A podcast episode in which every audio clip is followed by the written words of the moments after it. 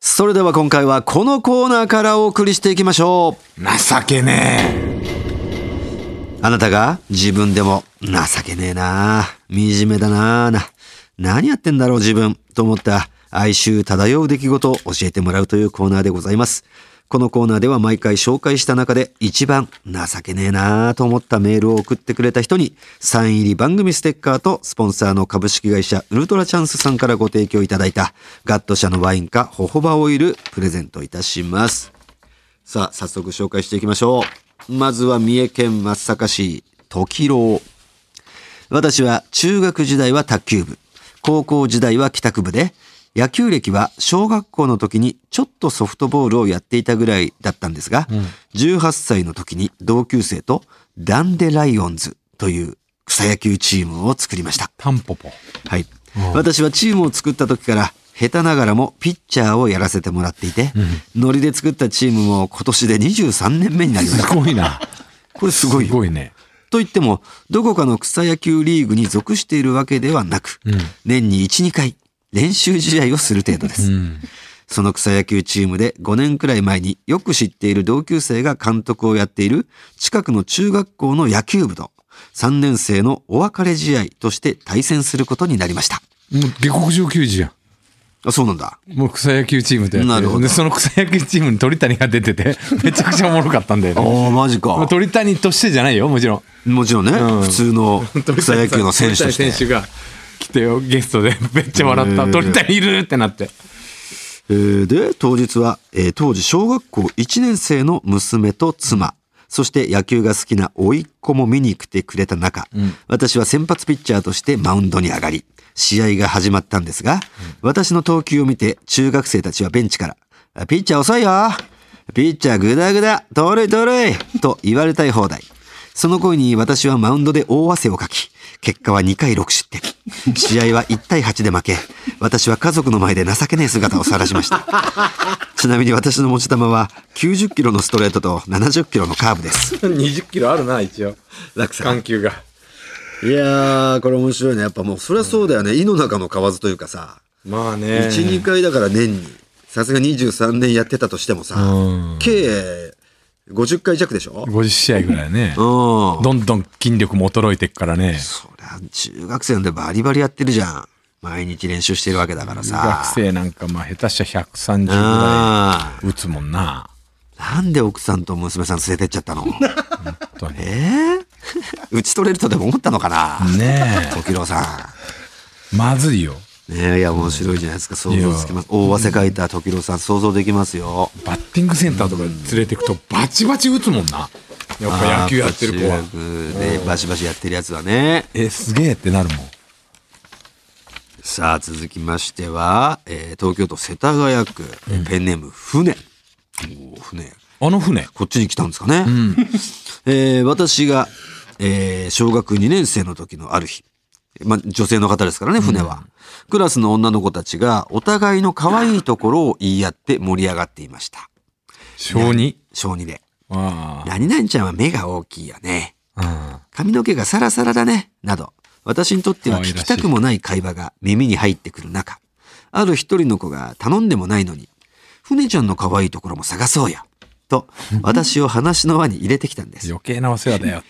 私は父親にの下膨れに加え、兄のお下がりの服にキノコヘア。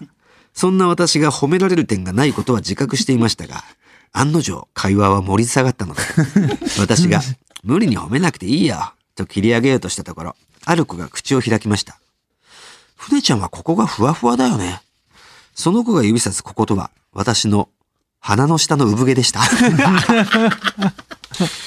そうだ、毛深いでおなじみだったんだよ、うん船はね。コンプレックスだったんでね。その子は無駄毛知らずの可愛い子だったので、鼻の下の毛が恥ずかしいという感覚すら知らず、とりあえず特徴を挙げたのでしょう。そこから会話が広がるわけもなく、私のターンは終了でした。その後私はトイレに行き、うっすら髭の生えた情けねえ顔の自分を見つめ、じんわりと涙目になりました。かわいそう。小児だったらね、やっぱ剃るっていうこともさ、やっぱりしないよね。しない剃でっしょたう、ね。ら濃くなっちゃうしさ。うん。脱毛なんていう文化もなかったわけだからさもうそれはもう伸ばしたようにするしかないよね、うん野放しにうん。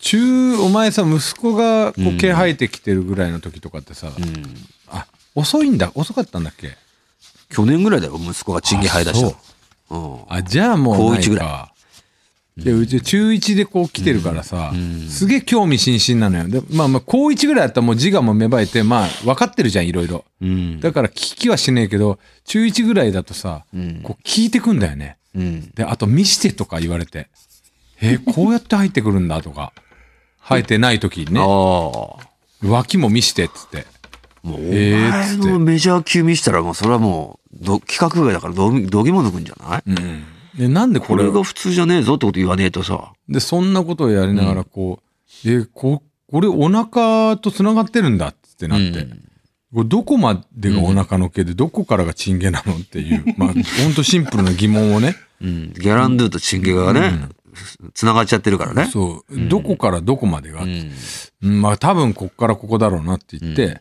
でこうやると背中に毛が生えてんじゃんなんでここにだけ毛が生えてるのって、だからもう、規格外すぎてね、ういんや、俺だけだぜって言ってあげないと。そうまあ多分これは俺だけだよっつってうん。言ってるんだけどうん。背中のなんか、ケツのあのね、割れ目の始まりの10センチ上ぐらいにん、毛生えてるんですよ、塊で。そうかなれ小島みた離いれな。小島でねあそこだけ ね藤田健介君は。そこの人は一切消えないんだよ。うん。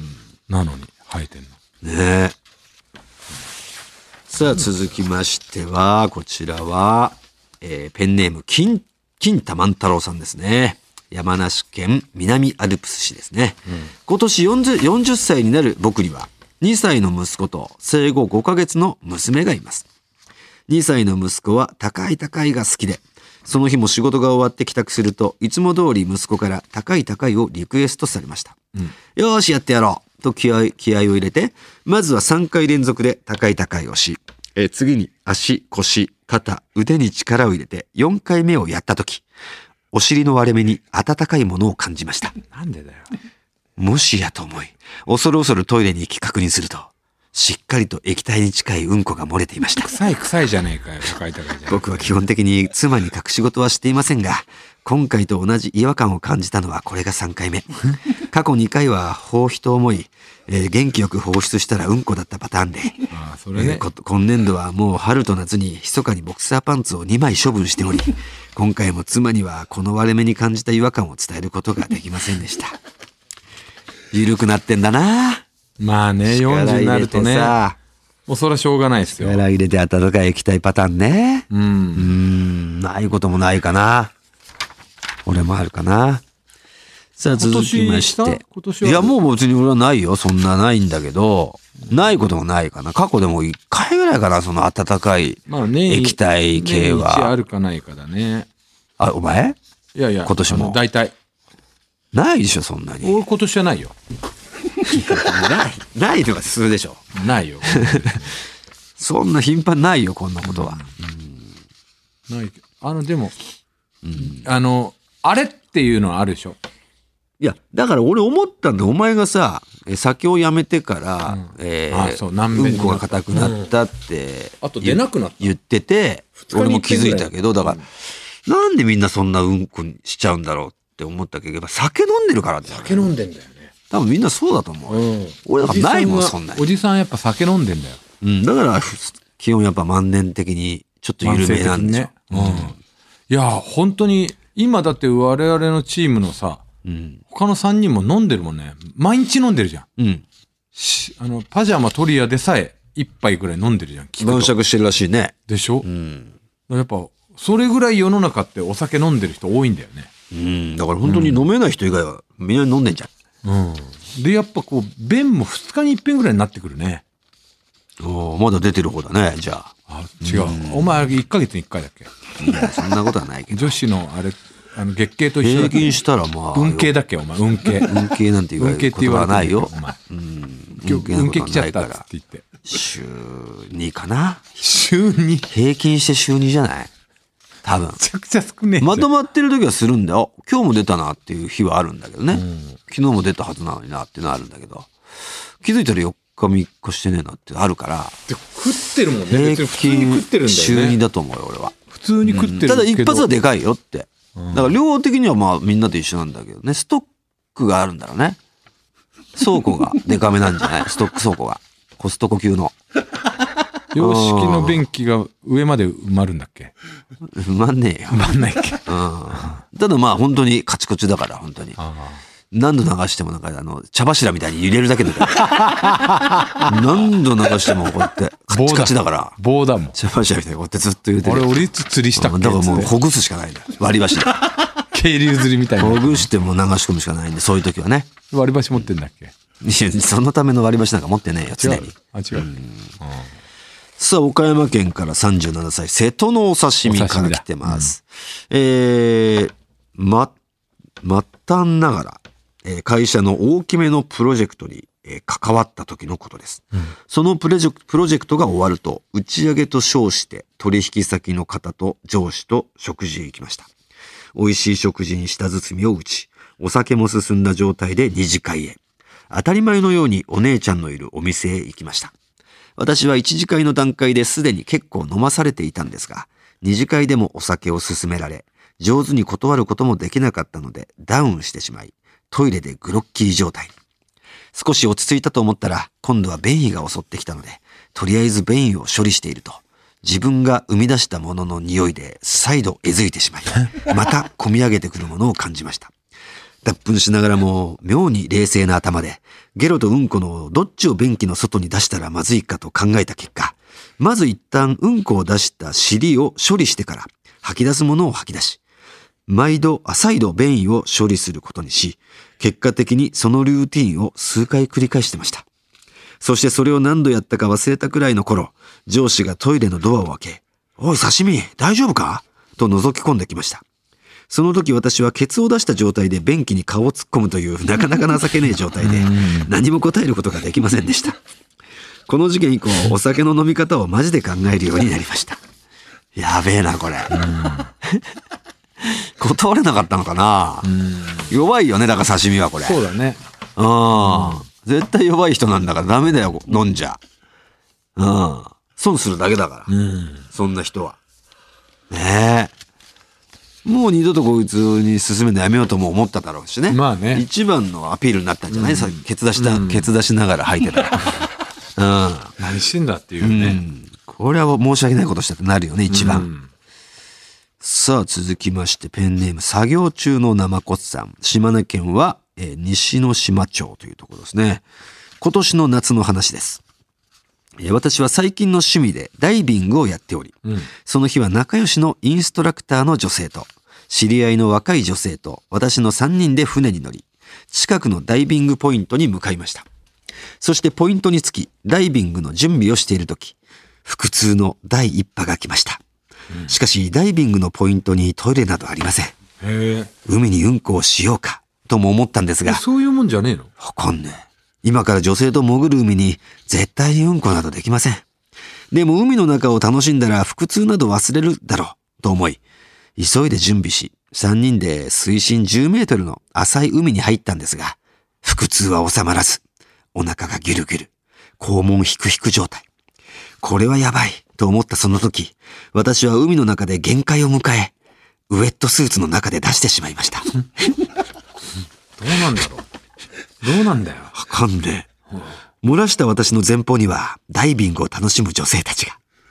そのため私は彼女たちに背後を取られないようにしていたんですが、私のウェットスーツの首元 と足首からうわ粉々になったそうだよなうんこが雪のようにふわふわと出てくるんです。そうだよなどっちかに行くよなそうか、首元か。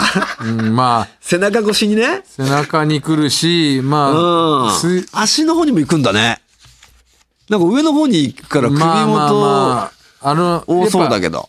締め付けられてるからこうちょっと浮き輪みあの何こうふっくらしたやつに首だけ出てたらそれは首まで来るよ来るよね。うんだけど首は想像できるわ。だけど密着してるじゃんああ。ウエットスーツってそうだよな。で、それで出た時に、上に行く派と、下に行く派で、分かれたんだよね。分、分家になったんだよね。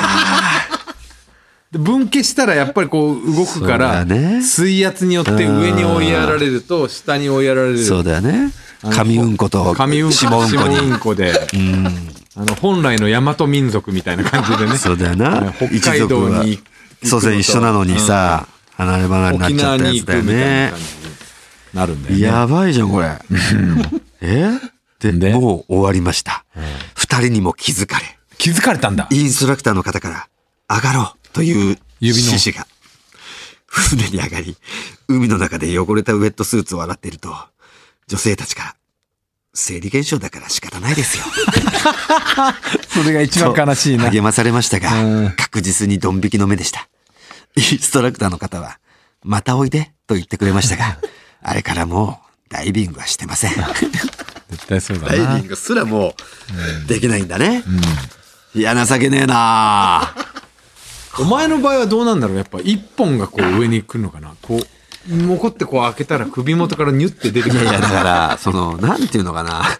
硬いから。俺のうんこで、その、なんだろう。そういう状態にならないんだよね、もう。もうお尻だのかとら、ころに。下痢の状態じゃん、こういうことときも、腹が下すとかあさ。まあまあ俺、そうだね腹が下すってことがないんだよね。うんで無理して出さないとそうはならないと。そうそうでベイは来るけど、待っそてれらはれもいるんもうだ普通にさ、その、急に襲ってきたりしないから、もうちゃんと叱るタイミングでできるのよ。でも叱るタイミングでしたらそんなに硬いやつだったらさ、うウェットスーツ越しに、あの、警ん。棒も、ししちゃったとしたらどう、警棒が入ってるみたいな の。そうだね。腰多分に。腰に。腰に、お前警棒入れてんじゃん。腰のだから、ちょっと上ぐらいに収まるんじゃんなんでお前上まで登ってこないじゃん。ウェットになんで警棒挟んでんのっていう状ぐらいになると思うよ。いや、面白いですね。さあ、この中から印象に残った一番情けね何の話ありましたっけウェえ。ットで結構まあ今のウ飛んエだなットと、お刺身のね、ケツ出しゲロと、えー、あ、ソフトボールもあったな高い高いの液体と、あ、船のヒゲねヒゲと、えー、一番最初ソフトボールの、だからピッチャーだよね、バウンド。まあ結構うんこ多いからなそうだね。まあ、うんこだとしたら、まあ、まあウェットダイビングが一ダイビングだけど番ね強烈だよ。うん、こにするならダイビングだし、うんこ以外で行くんだったら、行くんだったら俺はあの野球でめった打ちな野球そそっちのパターンの情けなさねそっちのパターンの情けねまあどっちかだろうね面白いからねどっちもいいんじゃないですか藤田君決めていいですよ。じゃあ野球にしましょうかわかりました。それでは、三重県松阪市からの時郎さんに決定、はいおめでとうございます。まあねそうそんな嫌なことがあったけど、まあ、家族にもね恥ずかしいなってそうそうそう。思われたけどそのエピソードが生きてこうやってワインとかもらえたってもいらえうたねんですから、よかったですが。えーさあ、あなたが自分の身に起きて、我ながら情けねえと落ち込んだ哀愁漂う人間臭いエピソードをお待ちしております。番組のメールアドレスはこちら。はい TT アットマークオールナイトニッポンドットコム TT アットマークオールナイトニッポンドットコムですメールは懸命に情けねえと書いて送ってください。待ってます。 「オールナイトニッポン」「ポッドキャスト」カエル亭の中野です。体重は54キロです。はい、アウト明らかに嘘です。100キロ超えてます。オールナイトニッポンポッドキャスト、カエル亭の殿様ラジオは、滋賀県に住む人だけ聞くことができます。はい、アウト嘘日本放送のポッドキャストステーションで全世界の人が聞くことができます。トータルテンボスの抜き差しならないとシーズン2。この番組は株式会社ウルトラチャンスのサポートで東京有楽町の日本放送から世界中の抜き差されへお届けしました。今月11月はペンネーム花石が送ってきてくれたマーズファイモーシスのアフターグローに乗せてお送りするエンディングですは。い。これ27日放送ですよね、配信ですよね。はい、11月えー今27日か、らあと、まあ6日後6日後。 ?1 週間後か。はい。今日から現実世界で言うとね、はい。これ配信する頃には2ヶ月が経過ですね。禁酒禁なるほ煙。ど。はい。2ヶ月。まあ、3ヶ月いったら立派ですよね、もうね。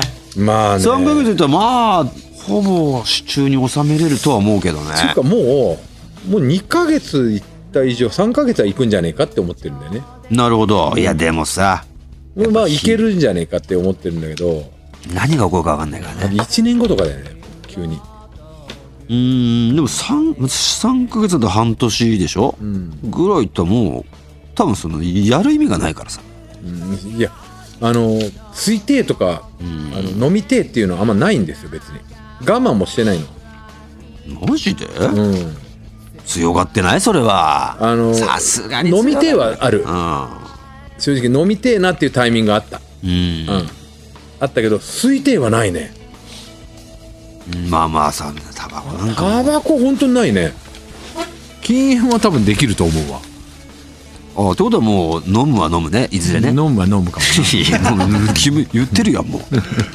うじゃあタバコ吸うよ吸うな絶対吸うわそれ吸うなそうもう水の泡だよもう今の黒だやべやべ今の黒水の泡です水菜はやめようも頑張ろううさあ埼玉県は大魔王友達から抜き差しを勧められシーズン2の1から聞き始めて最近やっと追いつきましたお先日その抜き差しを勧めてくれた友達と行きつけの埼玉県のとあるラーメン屋さんに行ったところお店になんとトータルテンボスのサインがあったんですえ私たちがお店に行ったのはサインが書かれた1週間後くらいでえーテーブル席でラーメンを待っていると隣のテーブルにも4人組の男性グループが来店しその中の1人の方がスマホを取り出しトータルのサインを撮影していましたおうその方はお連れの方の「誰のサイン取ったの?」との問いに「俺さ人生で生で見たことあるお笑い芸人って一組しかいないんだけどそれがトータルテンボスなんだよねトータルテンボスは面白すぎるやめてほしいと思うくらい笑った」